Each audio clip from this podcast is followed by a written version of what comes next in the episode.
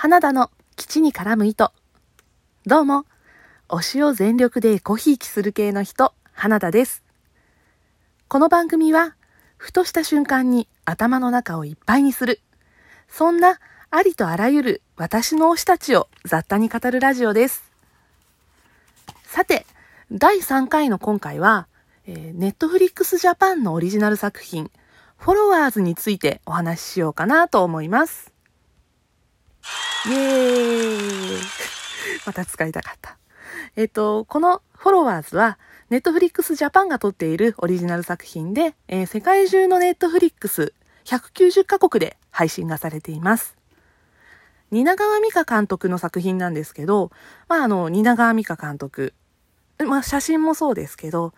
あの、なんていうのかな、ピンク、花、原色、ギラギラみたいな。あの、映像でも結構そんな感じですよね。このドラマも、なんかそういう感じの映像がすごく多くて、あのもう画面がインスタ映えするっていう感じですよね。私は、あの雰囲気すごく好きなので、あそれだけでちょっとこう見たいなってなった作品なんですけど、あそこでちょっとこう好みが分かれるかなとは思うんですけどね。あの、噂によると、このドラマ、1話1億円とかかかってるらしいんですよ。すごくないですか？ちょっとあの、最近久しぶりに見返してて、今日ようやく最後まで見終わったんですけど、1話だいたいまあ50分程度で、9話ぐらいまであるんですよね。なので、えっと、まあ1話1億として、制作に9億、まあ、10億近くかかってるんじゃないですかね。なんかこう、大きいですよね、こう、スケールが。で、あのー結構あの、この話もスケールが大きいというか、はい、あらすじをちょっと説明していきますね。あの、インスタグラムでずっとあの、私生活をとってはあげている、普通の女の子、あの、モデルとか女優さんになりたいって言っている女の子の夏目ちゃん、池田エライザちゃんが演じてるんですけど、この子が最初主人公で、で、この夏目ちゃんが、あの、モデルの活動はしてても、先々女優になりたいという夢を持ってるんですね。で、あの、まあ、そのビッグになるためにインスタが足がかりになればいいなと思って生活をしていたところ、まあ、夏目ちゃんをたまたま仕事で撮影をした写真家のリミさん、えっと、中谷美紀さんが演じてます。このリミさんが、えっ、と、夏目ちゃんを撮った時にちょっと気に入って加工した画像をインスタに上げるんですけど、このアップした画像がブレイクのきっかけになります。夏目ちゃんのですね。で、まあそこから、あの、生活がだんだんこうガラッと変化していく夏目ちゃんと、それと、えー、本人曰く女の幸せを追い求めて、仕事と共に邁進をしていくリミさんと、この二人を取り巻く人々、まあ、主に女性が多いんですが、まあ、取り巻く人々の東京での生活を描いているストーリーです。で、これちょっと久々に見返した理由っていうのが、作中でエライザちゃんが演じてる夏目ちゃんが人気 YouTuber と付き合うっていうちょっと展開があるんですね。で、この展開見て、あの、池田エライザちゃん最近あの、水溜りボンドのカンタ君と熱愛報道あったじゃないですか。で、あの、まあ、リアルフォロワーズだっていうことで、ちょっと、ツイッターでバズってた時に、またフォロワーズっていう言葉をちょっと久しぶりに見て、ああ、あったなと思って。もう一回見てみようかなと思って、まあ見たのが、まあそのまんまじゃんみたいな感じで見ようと思って、で見返したのがきっかけでした。で、まあちょっとね、たまたま今日最後まで見終わったので、まあ、蜷川監督も好きだし、私、エライザちゃんもすごく好きで、ちょっと今髪の毛の色真似してるんですけど、あの、内側だけインナーから入れて、ぐるっとインナーから入れて、その真似してるんですけど。ちょっとそんなエライザちゃんも私の推しではあるので、なのであの、まあ、推しドラマということで今回フォロワーズ選びました。でこのフォロワーズのいいところが、あの、SNS 世代の悩みがすごくリアルっぽく描かれてるっていうことなんですね。あの、最初にエライザちゃんがインスタでも何者でもない女の子だった時が、あの、やっぱりフォロワー数だったりとか、いいねの数とかをこう、すごく気にしてるんですね。あの、売れない女優をやってるので、やっぱり、こ、ちょっとは公人であるっていう状態で SNS してるんですけど、なかなかまあ写真を上げてもいいねがつかない。フォロワーも増えない。でもこのフォロワーの数やいいねの数が自分の価値なんだみたいな感じでちょっとこう勘違いしているところから、ちょっと歯車が掛け違ってくるみたいなところもありました。ただ、あの、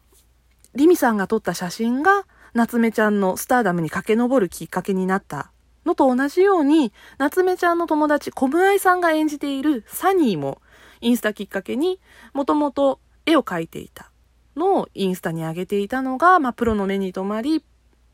で、個展を開けるぐらいのクリエイターになっていくというような話の展開もありました。また、あの、中島美嘉さんが演じているさやという歌手が出てくるんですけど、このちょっと落ち目の歌手のさやが、あの、ツイッターだったりとか、それとか5チャンネル的な掲示板ですごく叩かれている描写があるんですね。それとか、あの、夏目ちゃんがちょっと調子に乗ってしまって、モデル仲間に、えー、メッセージの内容、やり取りした内容をさらされてしまって、それで、あの、ツイッター上で叩かれて、まあ、炎上してしまうみたいな感じの展開もあるんですけど、まあ、あの、芸能人のニュースとか、それとかあの活動の仕方なんかを取り上げて、で、一般の人たちがこう、わーっと騒ぎ立てて炎上するみたいな感じの、あの、よく見る光景ですよね、普段も。なんかそういうところも SNS のリアルみたいな感じがあって、すごくあの、今の時代に即したというか、日常生活で見てもおかしくないような光景だなと思いながら見れる部分もありました。でちょっとですね、あの、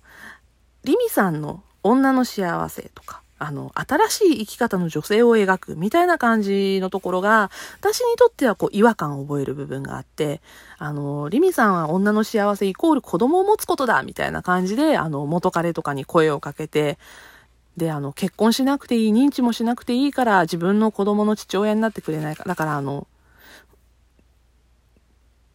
父親にはならなくていいけど、こう、子供を作るために手伝ってくれ、みたいな感じで声をかけに行くところがあるんですけど、なんかそれも、子供の持ち方もちょっとどうなのみたいな。子供を持ったからって幸せなのみたいな感じのところもあるし、で、あの、まあ、実際リミさん子供が生まれるんですけど、その後の、こう、周りを取り巻く人たちの環境だったりとか、それとかあの、リミさんのこと子育ての状況だったりとか、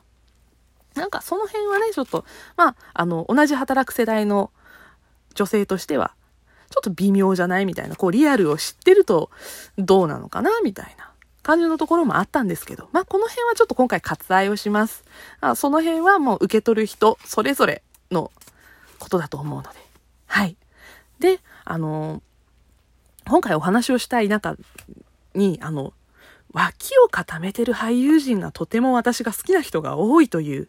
あ、これは推しを語る上で外せないなということで、はい、ここを中心にまた語っていきたいんですが、あの、リミさんのお友達のゲイのゆる子という子がいるんですけど、子って言ったらおかしいですね。そのゲイのゆる子がいるんですけど、ああの、仕事上のパートナーでもあり、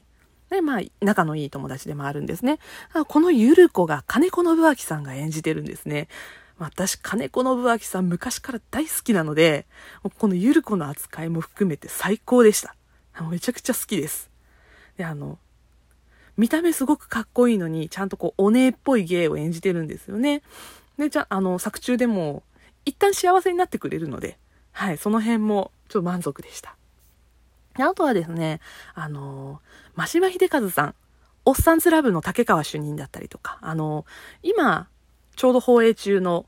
おじさんは可愛いものがお好きっていうドラマで主演のおじ課長を演じてらっしゃいますけど、もうスーツがめちゃくちゃ似合う役者さんですよね。あの、足が長くて、かっこいい、もうおじさんかっこいいの、もうなんか最近代名詞になりつつあるんですけど、私の中で。この真島さんが、えっ、ー、と、ちょっと出てくるキャリアウーマンの隣に住んでいるっていう設定なんですけど、隣に住んでいるので一緒に夜ご飯食べませんかみたいな感じで、こう、距離を詰めていくんですけど、まあ、良き隣人かと思ったら、あの、いざ恋愛関係になると、結婚したら家庭に入れという、まあちょっとこう前時代的な男だったんですよね。あの、ちょっと別れのシーンの時に、俺と仕事どっちが大切なのって詰め寄るシーンはかなり笑えました。で、あとですね、他にもあの、笠松翔くんが、あの、夏目まりさんの彼氏役として出てきてで、あの、年上の女と遊んでるのかと思いきや、本気になる素敵な青年だったり。それとか、あの、ゆうたろうくんが、夏目とサニーといつも一緒にいるんだけど、あの、ピンク髪のちょっと、本当にあの、写真映えする男の子でめちゃくちゃ可愛いんですけど、あの、そんな感じで出てたりとか。それとか、あの、エライザちゃんといい感じになる、その例の YouTuber ですね。が、まあ、上杉周平くんで。また、このあんなビジュアルいい YouTuber、再生回数伸びないわけがないんですよ。あなんかそんな感じで、こう、脇もいい感じの人たちが固めてます。で、あとですね、あの、1話ごとにちょっとこう、カメオ出演がちょこちょこいるんですけど、またこのカメオ出演も豪華で、こんなとこにこの人使うかみたいな。はい。なんかそれを楽しむのもいいかもしれません。あの、個人的にはホリエモンがすごく面白かったです。お前がそんなこと喋るかみたいなこと言ってます。そうですね、このフォロワーズは、あの、撮影場所もこう東京タワーだったり、あと可愛いモンスターカフェ、ロボットレストラン、あと私もちょっと別のところで見たのと同じだったんですけど、チームラボのあの、こうランプがいっぱい下がってる。あれとかですね、こう、見た目も映えるし、あとはもう地方住みでも知ってる、もうザ・東京みたいな。なので、地方住みでも知ってるというか、多分、あの、海外でも配信することを狙って、あの、外国から見ても東京みたいな。これが日本だみたいな感じで、あの、受けるような感じの雰囲気の作品を作ってるのかなと思いました。なので、あの、若干ステレオタイプな部分もあるんですけど、国内外多くの人が見て、あ、これがこう東京というか、なんかそういう感じで楽しんで見れる作品になってるかなと思います。私の推し作品でした。ぜひチェックしてみてください。では今回はこの辺で。バイバイ。